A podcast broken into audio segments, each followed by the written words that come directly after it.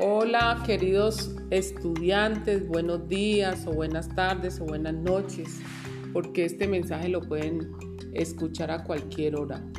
Eh, hoy traigo un mensaje muy especial para ustedes, para animarlos, para que sigan unidos, para que se ayuden entre todos, especialmente en familia.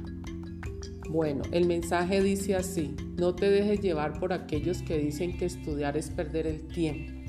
Si estudias, estarás preparado para la vida y podrás lograr muchas cosas con las que siempre soñaste. Hay que soñar y para poder alcanzar esos sueños hay que perseverar, hay que insistir, hay que estar cultivando ese sueño para poderlo alcanzar. Buena tarde, feliz día.